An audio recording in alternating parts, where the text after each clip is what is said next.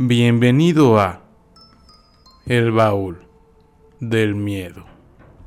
Buenas noches a todos, bienvenidos al podcast 16 del Baúl del Miedo. El día de hoy hablaremos acerca de temas muy interesantes, casos sin resolver, pandemias, ovnis y hasta viajeros en el tiempo.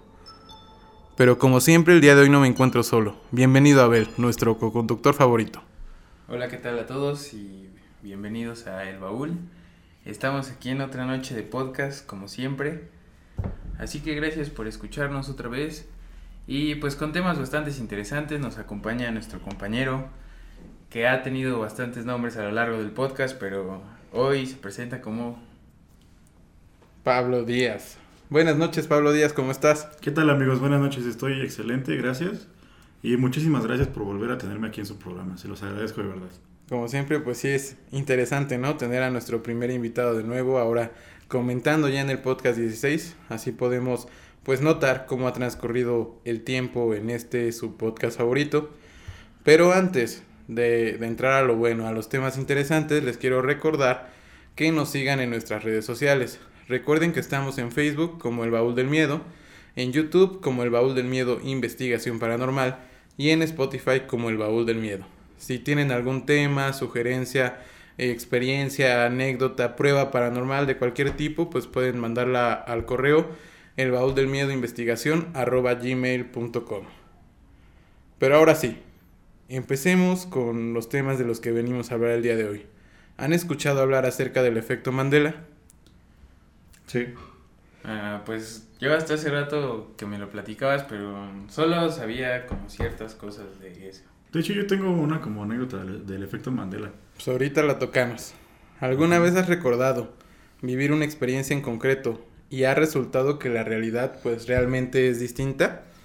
Con esta pregunta podríamos ejemplificar de una manera muy sencilla lo que es el efecto Mandela. Imaginen sus canciones favoritas, sus películas o incluso alguna frase popular. Pero ahora imaginen que lo que ustedes piensan que fue o como ustedes lo recuerdan pues no es la realidad.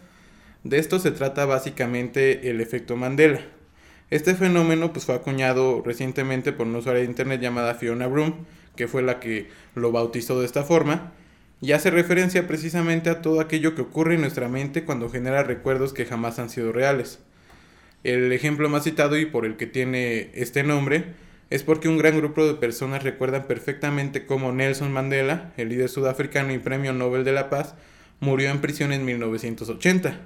La realidad pues obviamente es distinta. Nelson Mandela fue liberado y nombrado presidente de la República de Sudáfrica en 1994 e incluso pues no tiene tanto tiempo que murió porque fue en el año de 2013.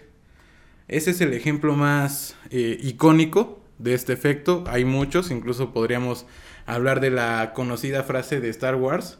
Una frase icónica en la saga que todos conocemos, que es la de... Bueno, no se las voy a decir, díganme ustedes. ¿Recuerdan esa escena en la que Darth Vader está con Luke Skywalker? ¿Cómo recuerdan ustedes que les dice pues que es su padre? Yo recuerdo que dice Luke, yo soy tu padre. Sí, pues sí, así, ¿no? Pero en realidad, si ustedes se, se, ponen a ver la película, digamos que atentamente, pues realmente esas no son las palabras que, que dice Darth Vader a Luke. Realmente el texto es un poco más largo. Y digamos que sí menciona esa frase no tal cual, pero sí la menciona al final, pero realmente no es el diálogo que está en la película. Aunque muchísima gente. Se en el guion, ¿no? Uh -huh, o sea, mucha gente sí. se escuda diciendo que, digamos que fue una reedición, una remasterización, pero pues realmente en el guion no estaba. De hecho, yo tenía curiosidad acerca de eso y vi la película doblada al español y uh -huh. en el idioma original. Y en ninguna de las dos dice Luke, yo soy tu padre. Mm. Y ahí, pues y ahí está, está ¿no? Sí. Un efecto muy, muy, muy claro de, de esta cuestión. Pero cuéntanos, ¿cuál era la anécdota que decías? Ah, mira, alrededor de 2012 o 2013 yo me saqué una foto en la terraza de mis papás uh -huh. agarrando a mi gatito. Yo recuerdo muy bien que en esa foto yo traía un suéter de rayas azules y fondo blanco. Bueno, el tiempo pasó y un amigo me estaba platicando precisamente este tema y de repente iba yo viendo mis fotos en Instagram y vi mi foto que ya no tenían suéter azul, de, suéter de rayas azules y fondo blanco ya traía una camisa negra. Pero en ese tiempo, no sé si te acordarás que íbamos juntos sí, en la sí, preparatoria, sí. Y en ese tiempo yo usaba solo camisas de colores celestes, como azul celeste, verde, Sí, no, no y cosas así. Jamás en mi vida usaba el color oscuro hasta que tuve como 18 años, que fue la primera vez que me compré una camisa negra. Eh, entonces eh, tenía la foto ya, pero con la camisa negra y yo jamás había tenido una camisa negra en ese entonces. No, pues fue bastante impactante y pues obviamente nunca le encontraste una explicación. A lo mejor puede ser como lo del vestido azul con negro, ¿no? Puede ser. También tengo una foto en donde que es de ese periodo de tiempo en donde me estoy aventando la cama de mis papás, pero cada año que pasa la foto se va desvaneciendo eh, mi cuerpo, pero lo demás sigue ahí. Y de hecho se las voy a traer para que si quieres la muestren. Pues sí, sería bastante interesante que pudiéramos. Pues fíjate que sí podríamos mostrar ese armar un material. video de... Pues ya lo hemos platicado en otros podcasts, pero la investigación paranormal de campo podríamos hacerla. Y aparte si quieren colaborar los que nos escuchan para mandarnos historias o videos que hayan grabado sobre cosas paranormales, pues quedaría más, más complementado el video, ¿no? Como Sí, es, es muy importante la retroalimentación que nos den todos ustedes porque pues así vamos a saber qué temas son los que les gustan e incluso pues si ustedes tienen alguna experiencia, alguna prueba, pues qué mejor que poder mostrarla. Pero bueno, App, continuamos con el siguiente misterio sin resolver. Pues de hecho hasta hay hasta una película sobre esto que es el efecto mariposa. No sé si hayan visto la película ustedes. Muy buena, muy buena. Les platico un poco sobre esto, que viene de un proverbio chino que es el aleteo de las alas de una mariposa se puede sentir al otro lado del mundo. Esto hizo que pues muchas investigaciones dieran a la luz para poder este como que comprobarlo, de hecho no sabemos cómo funciona el clima hasta esta época con cierta certidumbre, pero según el concepto vinculado a la teoría del caos, el aleteo de un insecto en Hong Kong puede desatar una tempestad en Nueva York, pero en realidad es factible que el aleteo de una mariposa en Sri Lanka pueda provocar un huracán en Estados Unidos. En un sistema no determinista, pequeños cambios pueden producir consecuencias totalmente divergentes. Una pequeña perturbación inicial mediante el proceso de amplificación puede generar un efecto considerable a medio y corto plazo. El movimiento desordenado de los astros y el desplazamiento del plancton en los mares, el retraso de los aviones, la sincronicidad de las neuronas, todos estos sistemas caóticos o no dinámicos, no, no lineales, pues tienen cierta...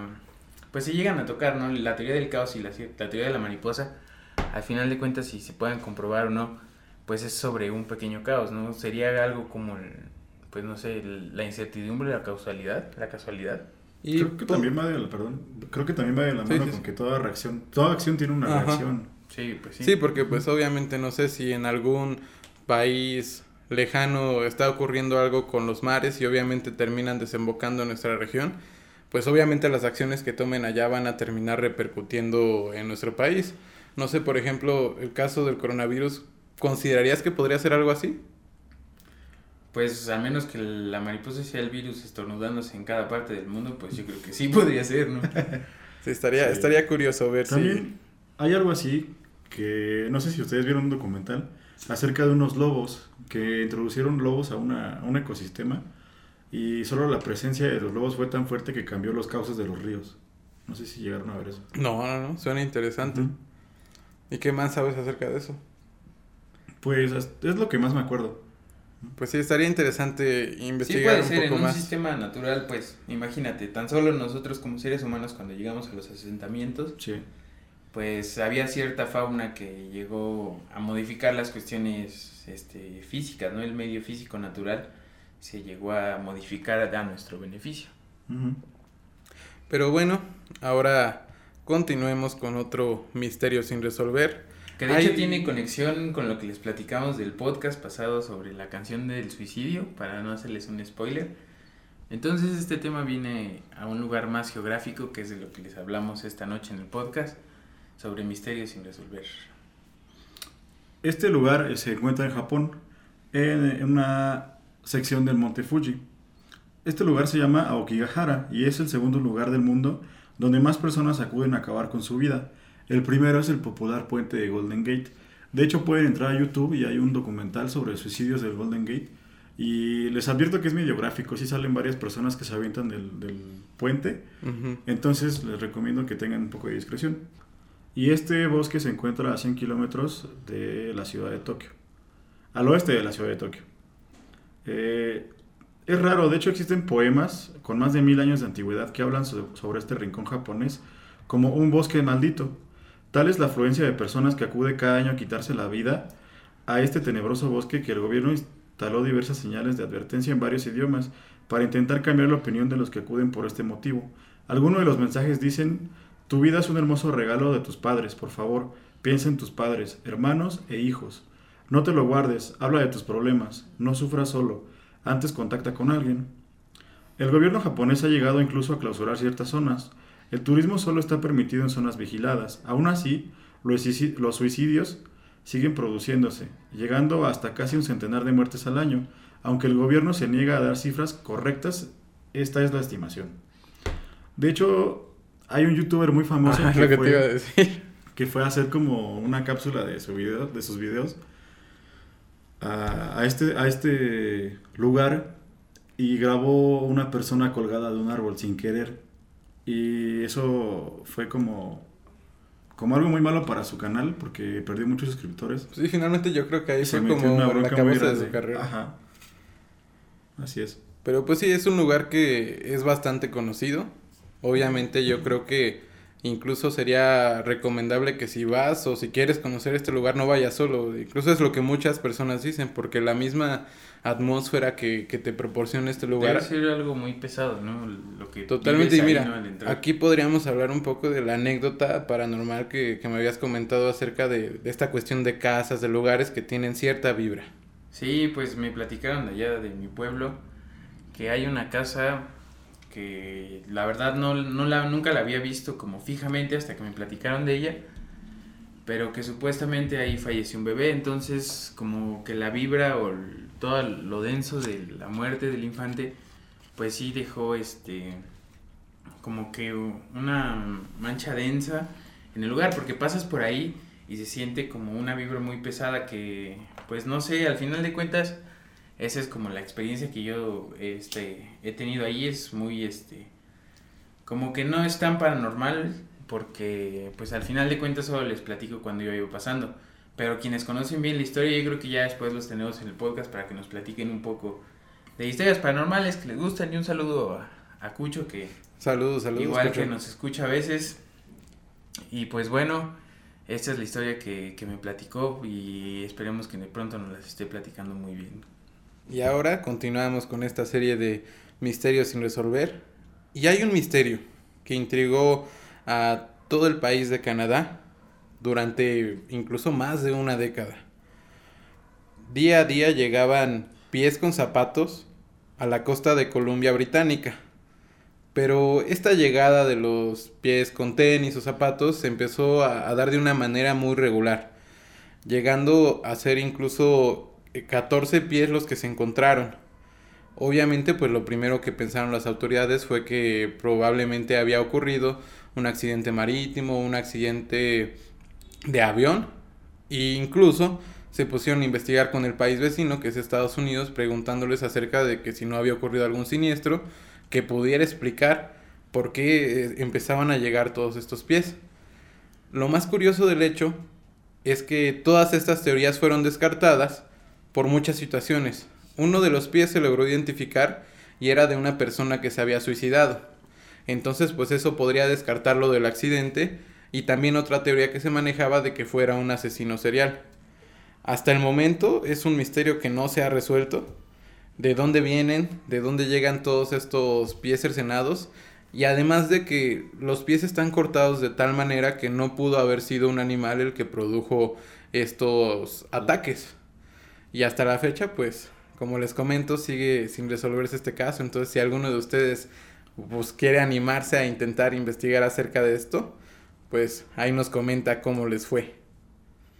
Pero bueno, continuemos con otro misterio. No sé si han escuchado el sonido bloop. ¿El sonido bloop? Es el que una vez captaron unas señales, unas, unas este, antenas radio, de radiofrecuencia, ¿no? Exactamente. Toda esta cuestión del sonido bloop ocurrió en el año de 1997 un sonido extraño que provenía de unas ondas de baja frecuencia detectadas en el Pacífico por hidrófonos del NOAA. Desde entonces, ya han pasado más de 20 años y jamás se ha vuelto a registrar algo semejante. El insólito acontecimiento se registró en las estaciones de escucha bajo el mar, Los investigadores buscaron o estaban buscando en ese momento volcanes submarinos en las costas de Sudamérica, pero dieron con un hallazgo que no se pudieron explicar. Y es que a más de 5.000 kilómetros de distancia surgió un sonido extremadamente potente al que denominaron The Bloop. En primera instancia se pensó que había sido un, un derrumbe submarino o cuestiones así, pero después al ponerse a analizar más a fondo este sonido, lograron determinar que este sonido provenía de una criatura viva y de una criatura que medía incluso mucho más que digamos que la criatura más grande que se tiene registrada hasta nuestro momento en el océano, que sería la ballena azul. Entonces, imagínense qué magnitud tenía esta criatura y sobre todo pues el sonido tan potente que produjo. Pues sí, hipotéticamente puede ser real porque no se ha descubierto pues toda la capacidad y la profundidad del océano. Entonces, si esa criatura existe ahí, pues sí, está canijo, ¿no? De hecho, conocemos más sobre la superficie de la, de la Tierra que sobre el mismo océano. Y es como dicen muchas veces, sí, o sea, totalmente creemos que hemos descubierto todo, pero realmente todavía está todo ese océano de posibilidades abajo que pues no hemos tenido la capacidad incluso científica, ¿no? De poder llegar a hasta esas profundidades. Pues hasta eso es humana, ¿no? Porque no puedes soportar la presión del mar para llegar. O sea, hasta cierto punto todavía nuestro acero ya se empieza a, a, deformar. Y aunque sean máquinas no tripuladas o robots, también no aguantan la presión. Sí. Dejan de funcionar a determinada profundidad. Y tampoco tenemos cables que sean tan profundos. Exacto. Pero ahora continuemos con el segundo tema que vamos a tratar el día de hoy y que son las pandemias. Y de este tema pues nos va a introducir aquí nuestro amigo Abel. Pues, ¿qué les puedo decir si ahorita estamos en una cuarentena donde pues al final de cuentas todos tenemos que estar encerrados. Un saludo a quien nos esté escuchando y esté encerrado en su casa. Porque es lo que deberían de hacer, ¿no? Al final de cuentas el tema que vamos a platicar de las pandemias va a ser un, una visión general de todas las que ha, ha pasado y ha sobrevivido la humanidad para que también no es una cosa alarmante, ¿no? No es como la gran cosa, pero pues vamos a platicarles un poco. La primera es este una que fue en el Imperio Romano, que se puede decir que la primera que se tiene registrada, porque no, como tal, no se puede tener un, un registro pues concreto, ¿no? Y ahorita que estamos en tiempos de coronavirus, que pues ya tenemos como bastantes casos confirmados, lo bueno es que todavía no ha llegado un índice de mortalidad demasiado avanzado, así que pues vamos a platicarles un poco.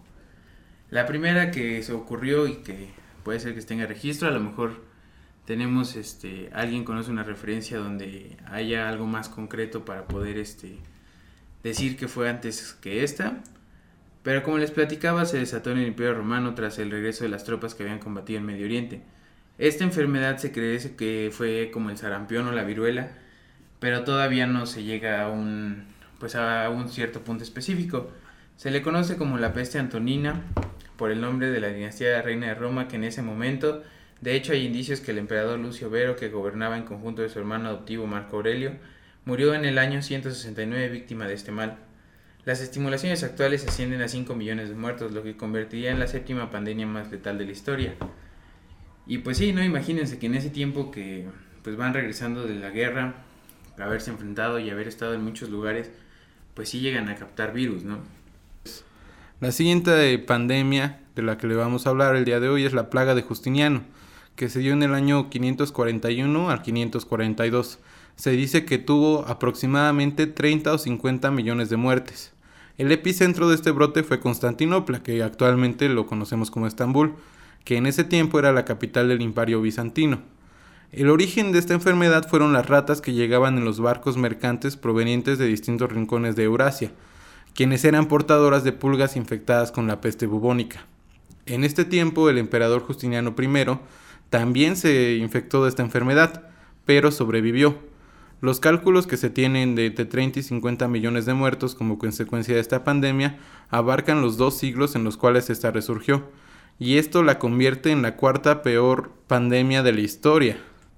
Yo creo que normalmente este tipo de enfermedades quizás eran más fácil que se pudieran propagar en tiempos antiguos porque pues obviamente las civilizaciones que estaban en ese tiempo pues no tenían la suficiente capacidad científica o incluso médica, ¿no? Para lograr pues, atenderlos. No, imagínate cómo concentras este, demasiados enfermos. De hecho, yo me sé una historia que cuando estaba en la época de las catedrales, pues el convento este, o la catedral servía como hospital. Imagínate, ahí fueron los primeros enfermos que se empezaban a almacenar, que eran los primeros espacios donde cabía demasiada gente contagiada.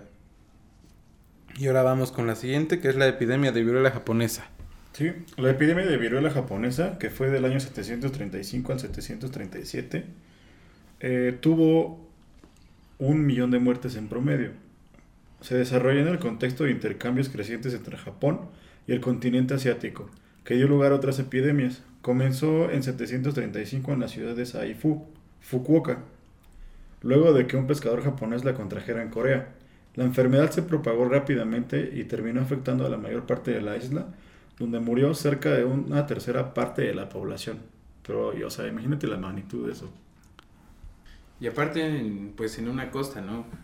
Que al final de cuentas, pues lo que está pasando ahorita, que se esparce por avión, pero ahora eh, antes era por barco.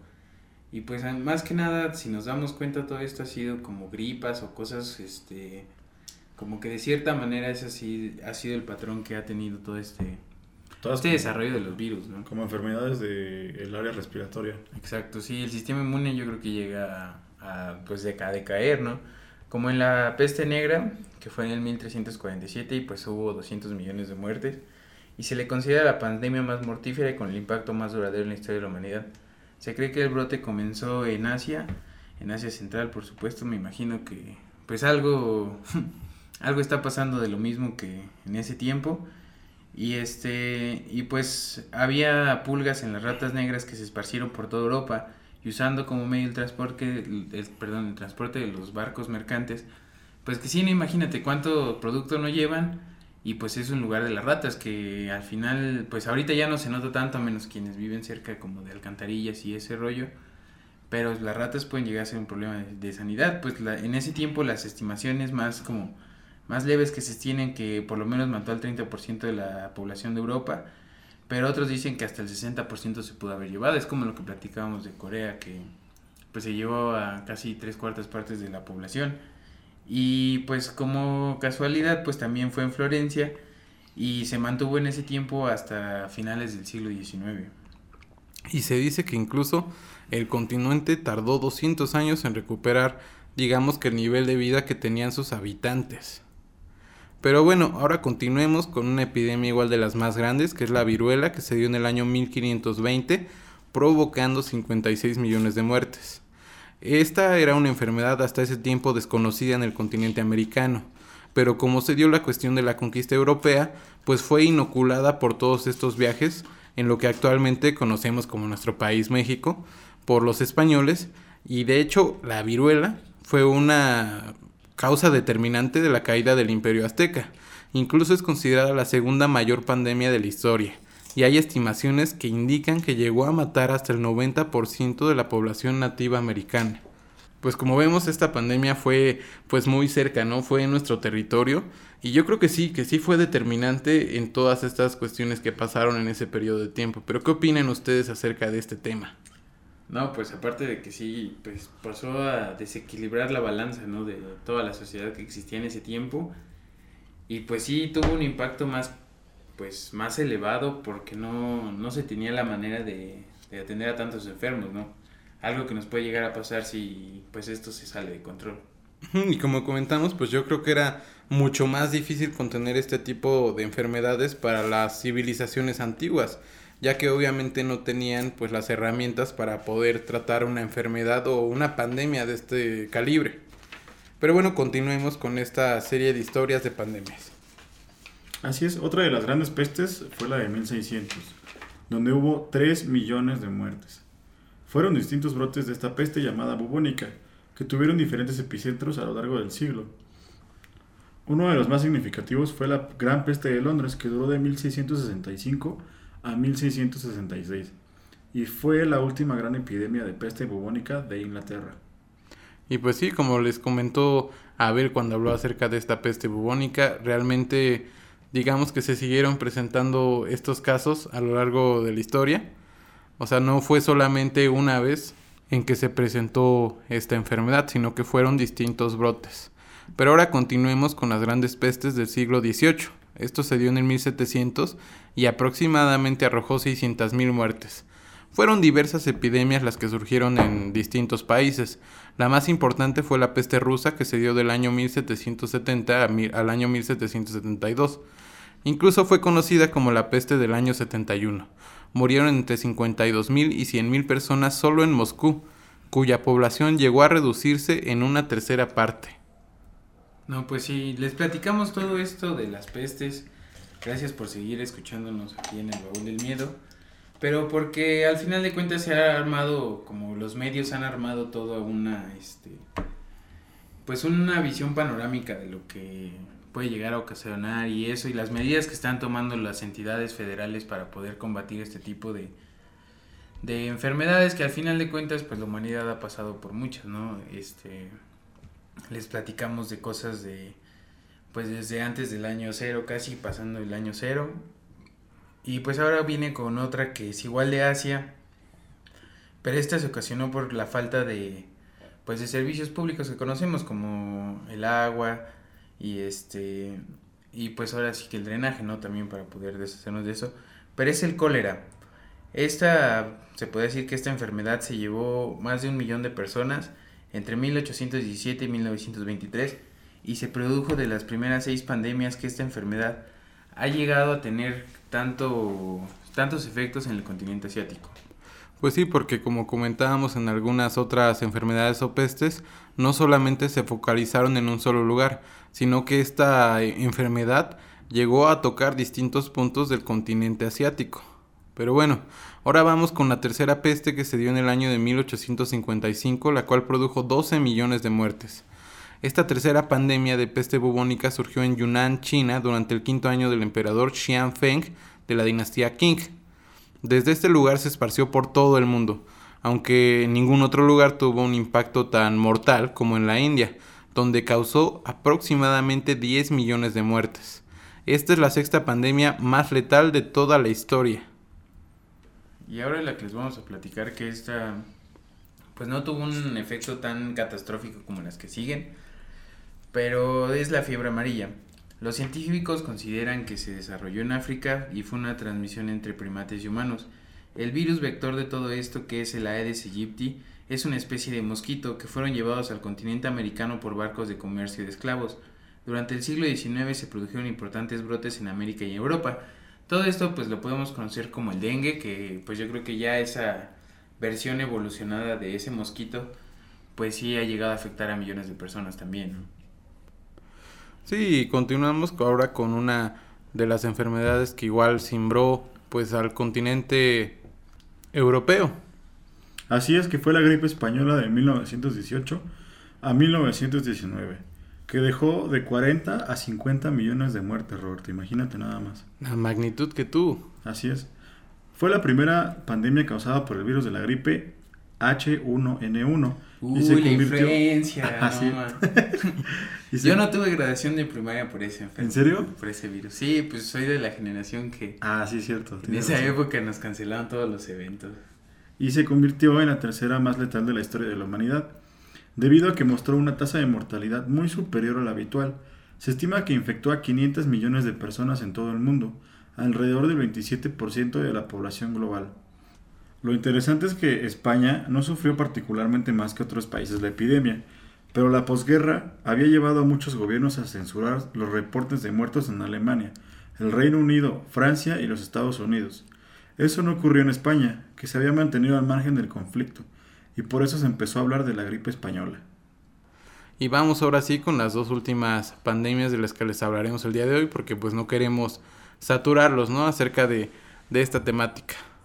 Esta pandemia, que es muy conocida por todos, es la del VIH-Sida, que empezó en el año 1981 y que hasta la actualidad sigue existiendo y que lleva aproximadamente de 25 a 35 millones de muertes en todo el mundo. El SIDA es causado por un virus de inmunodeficiencia humana que se originó en primates de África Central y Occidental a principios del siglo XX. Si bien existen varios subgrupos de este virus, Estos adquirieron la capacidad de infectar a seres humanos. La pandemia tuvo sus orígenes en la aparición de una cepa específica que es el subgrupo M del VIH1 en Leopoldville, República Democrática del Congo, y esta se disparó, como lo comentamos, a partir del año 1981. En la actualidad hay 37.9 millones de personas que están infectadas con VIH en todo el mundo, y solo en el año 2018 murieron 770 mil personas por esta enfermedad. El África subsahariana es la región más afectada y se dice que el 61% de las nuevas infecciones provienen de este lugar. Bastante interesante y, pues como les comentamos es un tema que es muy cercano a todos porque yo recuerdo incluso en los años 90 en México se le dio como muchísimo eh, reflector a esta enfermedad, incluso había hasta comerciales y yo siento que hasta cierto punto digamos que hubo mucha discriminación hacia las personas que tenían esta enfermedad. Y pues bueno, para acabar este tema también, para no aburrirlos, ya sabemos que sí es un tema un poco denso y histórico, pero también es para comentarles que no hay por qué tomar precauciones mayores, ¿no? Porque al final de cuentas sí podemos sobrellevar esto y si se encuentra una cura rápidamente, pues al final a todos se les quita la gripa. Y sí, eso sí, hay que seguir con las indicaciones que, que muestren nuestros gobiernos para poder, digamos que contener esta enfermedad. Estamos a tiempo para lograr prevenir pues un mayor número de muertos en nuestro país y es importante que las personas pues tomen y hagan conciencia acerca de estos temas. Así es, de hecho la vacuna eh, contra el coronavirus SARS-2, que es el que tenemos ahorita, el COVID-2019, ya se está probando en voluntarios en Estados Unidos. De hecho pueden ver las noticias y pueden ver una cápsula en donde sale el segundo o primer paciente que se inyectó la vacuna y se la tienen que inyectar ahorita en dos semanas nuevamente, me parece, para checar como eh, la eficacia de la vacuna, pero en sí ya se está desarrollando la vacuna, ya se está probando. Y pues bueno, platicándoles un poco del SARS, que es el síndrome respiratorio agudo severo, que por sus siglas en inglés se llama SARS, pero es una enfermedad provocada por un coronavirus distante al que lo que hoy conocemos como el SARS-CoV-19, que este fue entre noviembre del 2002 y julio del 2003 y fue un brote registrado en el sur de China que terminó con 8.000 personas y se infectaron 17 países, aunque la mayoría de los casos fueron en China y en Hong Kong. El virus que ahora conocemos pues surgió de un murciélago de herradura que habita en cuevas de la provincia de Yunnan y de ahí pasó a los seres humanos. De todos modos no se han reportado nuevos casos de SARS desde 2004, si acaso lo que conocemos ahora como coronavirus pues puede ser una evolución de este tipo de virus, ¿no? También hay que estar muy atentos a las declaraciones que tiene el gobierno de Estados Unidos y el gobierno de China. Porque otra teoría dice que ese virus ya existía, pero que fue hecho en un laboratorio.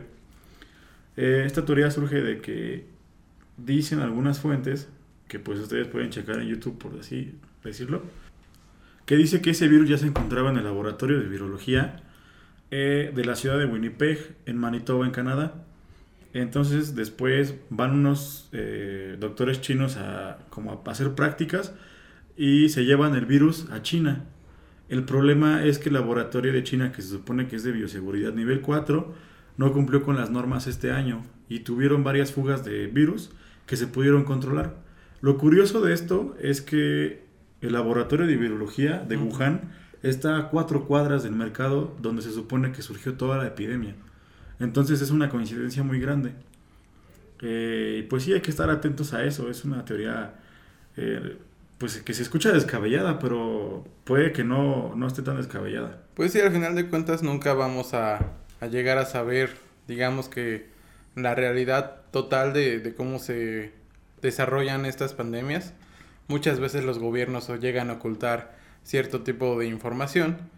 Pero bueno, al final de cuentas el haber tocado todas estas enfermedades, todas estas pandemias, pues fue con la finalidad de poder a ustedes como público eh, que llegaran a hacer conciencia, ¿no? Acerca de cómo ha sido este desarrollo a través de la historia, cómo han ido manifestándose este tipo de, de enfermedades. Y lo importante es que sepamos conocer nuestro pasado y no volvamos a repetir los errores que se dieron pues en todas esas ocasiones. Yo creo que ya estamos en una etapa de la sociedad en la que tenemos sí mucho conocimiento, pero tenemos que aplicarlo, no tenemos que caer en alarmismos, sí tenemos que atender todas las medidas sanitarias que se nos impongan, porque obviamente esto va a detener la propagación de, de esta epidemia, pero también no hay que caer en alarmismos, no hay que caer en compras de pánico, que es lo que se ha suscitado en los últimos días en nuestro país. Y pues también, pues nada más sigan y sigamos todas las normas este, sanitarias que son prudentes para este tipo de ocasiones. Y pues hablando un poco de teorías conspirativas sobre los gobiernos y eso, pues vamos a pasarnos a un tema un poco más interesante que saber toda la historia de las pandemias, pero es sobre los alienígenas, ovnis o no sé cómo lo, lo quieran llamar ustedes. Pablo Díaz, ¿conoces acerca del Área 51? Así es. ¿Qué es de lo hecho, que creo que todo está en la cultura colectiva de todos nosotros, ¿no? Hay películas, hay videos, hay series sobre el Área 51. No, y aparte la figura del extraterrestre, ¿no? Creo Así que es. sí está muy marcada. No sé de dónde salió la del muñequito verde, pero pues se ha visto de diferentes maneras. Por ejemplo, Alien contra Depredador, pues es una visión más cinematográfica de, de, esta, de, de este tema, pero pues también pues ha tenido como sus inercias en la cultura, ¿no? Sí, incluso si conocen a Megadeth, la canción de Hangar 18 está, se supone que desarrollado el video en el área 51. Pero bueno, a este lugar al principio era llamado como Rancho Paraíso o Tierra de los Sueños. Se trata de una ubicación que está en medio del desierto y que en la actualidad es más conocida simplemente como Área 51. Es un nombre que tiene mucho hermetismo alrededor Y aparte, la, no sé si algunos toparon en Facebook la marcha que iba a haber contra el Área 51. No me acuerdo qué día de octubre era, pero este. Pues sí, sí iba. Mucha gente iba a ir al Área 51 y creo que sí fue a tratar de ver qué había ahí, ¿no? Sí, fue uno de los acontecimientos más importantes del año pasado. Incluso si pueden, hay un video en el canal de YouTube en donde hablo un poco acerca de este tema. Y pues esta base militar está ubicada en el desierto del estado de Nevada en Estados Unidos, a unos 135 kilómetros al norte de Las Vegas. Y como comentamos, ha inspirado un sinfín de teorías conspirativas, desde que tienen alienígenas ahí, que ahí están los rescatados del caso de Roswell, que también fue un caso bastante conocido en el área de los ovnis. Pero lo que sabemos hasta ahora es que es una base militar. Realmente el gobierno no ha querido dar más información acerca del tema. Y no sé si recuerden en las últimas elecciones de Estados Unidos, en donde estaba Trump y Hillary Clinton, que de hecho Hillary Clinton prometía que si ella quedaba como presidenta, iba a desvelar todos estos archivos secretos relacionados con el Área 51 y particularmente de toda esta cuestión de los alienígenas. Pero ¿qué enigmas guarda esta Área 51 y por qué hay quienes creen que esconde pruebas de vida extraterrestre? Como decimos, pues es muy poco lo que se sabe acerca de la zona, pero lo que es cierto es que hasta antes del año 2013 pues sabíamos aún menos de esto.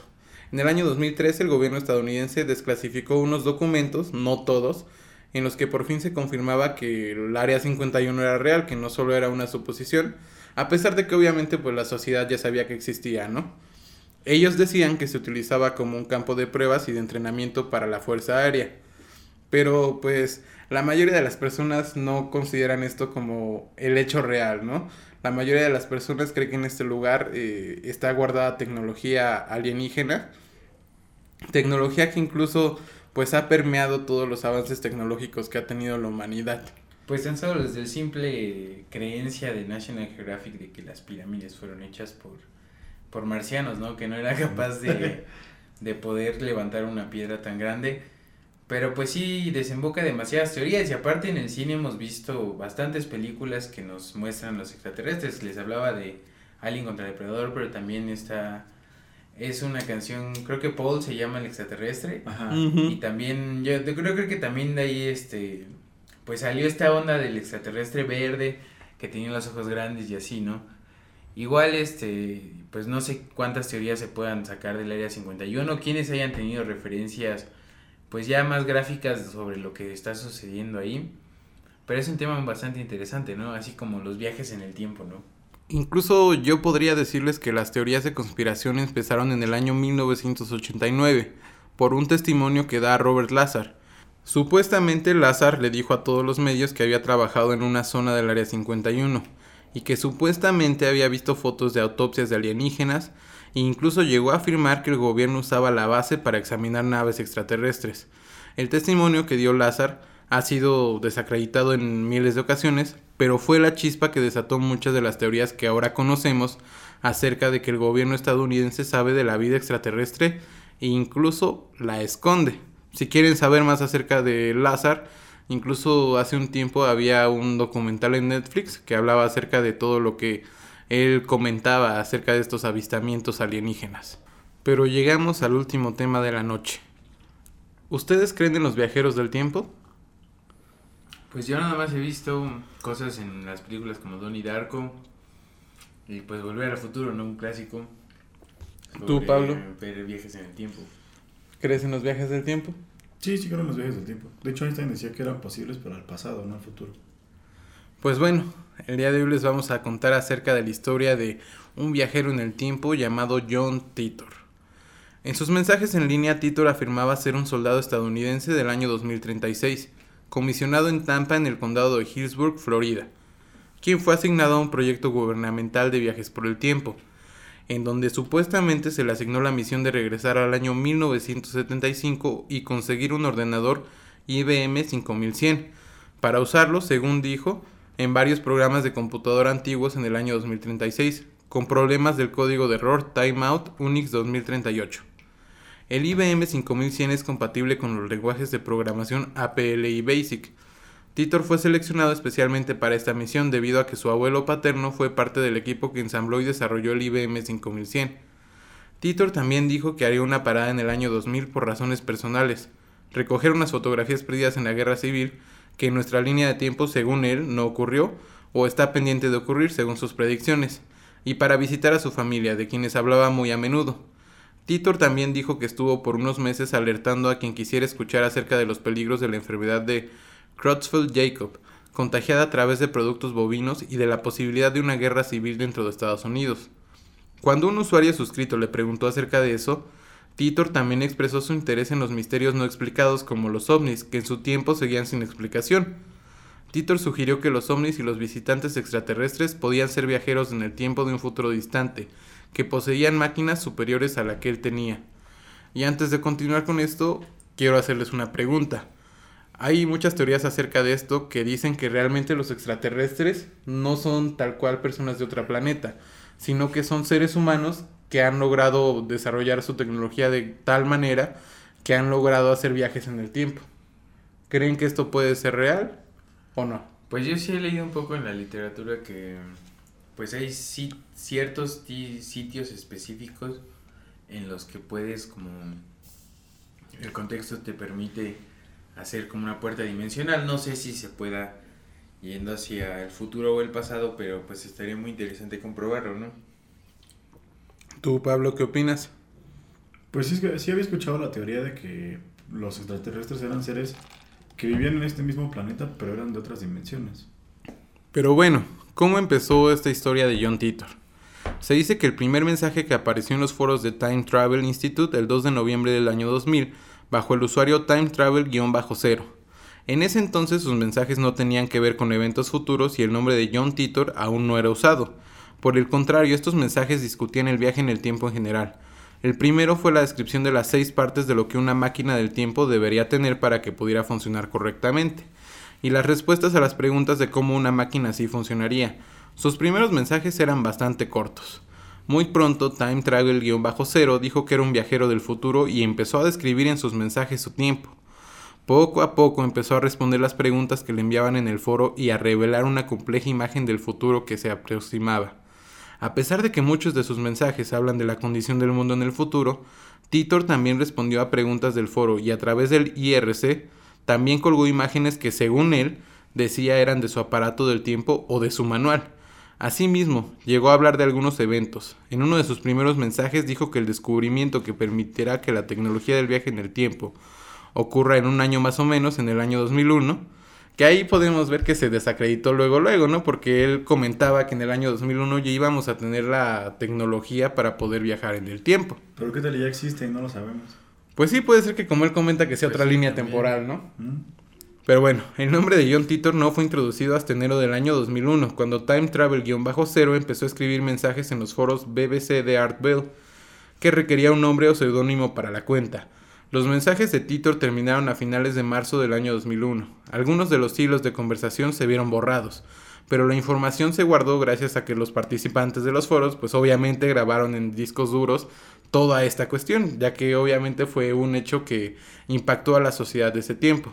Posteriormente se agregó a sitios sobre viajes del tiempo de, de Titor y de todas sus predicciones. Alrededor del año 2003 varios sitios web empezaron a reproducir los mensajes de él recargándolos en narraciones. No todos tienen referencias a las fechas originales de envío, entonces pues no podemos confiar plenamente en que haya sido cierto. Lo que es cierto es que los mensajes que sí hizo este usuario pues podrían encontrar algunos si se ponen a buscarlos en internet. En numerosas ocasiones Titor envió comentarios que parecían ser como de boca a oreja, digamos que muy secretos, ¿no? cuando le preguntaron acerca de por qué sus imágenes tenían una baja calidad. Él comentó que no era un fotógrafo, y cuando le preguntaron si Titor era su nombre verdadero, él respondió que era un nombre real, mas no su nombre. Pero bueno, lo interesante de él, ¿cuáles fueron sus predicciones? En el haber de John Titor, en esa demostración de su origen y procedencia, realizó una serie de predicciones sobre sucesos que iban a comenzar a producirse en el futuro, más inmediato, comenzando por el año 2004. Entre esas predicciones destacó que la que realizó sobre Estados Unidos y una posible división en cinco regiones, así como notables cambios en el panorama geopolítico actual. Él decía que para el año 2015 habría una crisis nuclear en la que el presidente de los Estados Unidos sería de color, quizás incluso anticipándose a la figura de Barack Obama en ese tiempo, así como la de una plaga en el año 2030 conocida como el nuevo SIDA. Pues muchas de sus predicciones obviamente no fueron atinadas, Podría ser que como comentan, pues obviamente era como una línea temporal distinta a la que él manejaba, pero pues también se presta que haya sido pues un engaño bastante elaborado. Haya sido como haya sido, pues es una historia bastante interesante e importante de conocer cuando hablemos acerca de los viajeros en el tiempo. Y como platicaba al principio de esta historia, pues en Donnie Darko se muestra pues un panorama bastante amplio de lo que podría ser un viaje en el tiempo, ¿no? La filosofía del viaje en el tiempo que aparece en el libro de ahí, pues este sí, sí nos lleva como tratar de entenderlo, ¿no? En el sentido de que son sucesos que pueden pasar, hasta yo creo que un déjà vu podría ser un viaje en el tiempo, no sé cómo ven ustedes.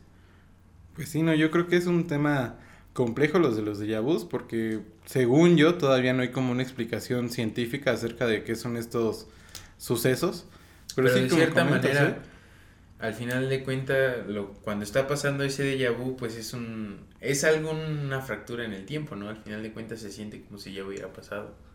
Pues sí, bastante interesante y podría ser un tema que podríamos tocar, ¿no? En un futuro hablando, bueno, investigando más a fondo acerca de este. Pero bueno, muchachos, hemos llegado al final de este su podcast favorito. Eh, les agradecemos que nos sigan escuchando hasta este momento. Sabemos que quizás el tema de la cuestión de las pandemias fue un poco eh, complicado, porque como les comentamos, pues fue bastante teórico, pero también fue con la finalidad de, de no solo entretenerlos, sino hacer un poco de conciencia acerca de cómo ha pasado el devenir de la humanidad.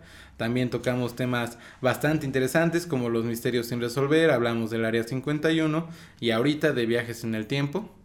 Entonces, pues, no hay nada más que agregar. Les agradecemos por escucharnos. Recuerden seguirnos en nuestras redes. Y Pablo, a ver qué, quieren concluir. Pues gracias a los que nos siguen escuchando y nos vemos en el próximo podcast del Baúl del Miedo. Pablo, ¿qué quisieras concluir para nuestros podcast escuchas? Pues muchísimas gracias por tenerme en su programa. No, gracias a ti, gracias a ti por venir. Y lo que dije hace rato era al revés. Se puede viajar al futuro, pero no al pasado. Ah, muy bien. Importante esa anotación. me confundí un poquito. Así Pero, pues, de todas maneras, muchas gracias por tenerme en su programa y muchísimo éxito. Pues, gracias y esperemos tenerte muy pronto nuevamente aquí en el Baúl del Miedo. Y ya saben, ¿no? Recuerden seguirnos en nuestras redes sociales y ahí estaremos para una próxima ocasión en el Baúl del Miedo. Buenas noches. Recuerden que pueden seguirnos en todas nuestras plataformas. Estamos en Facebook como El Baúl del Miedo y en YouTube como El Baúl del Miedo Investigación Paranormal. También tenemos un correo de contacto que es el baúl del miedo investigación gmail.com en donde ustedes pueden mandarnos sus anécdotas, fotos o cualquier cosa que quieran que pasemos aquí en el Baúl del Miedo.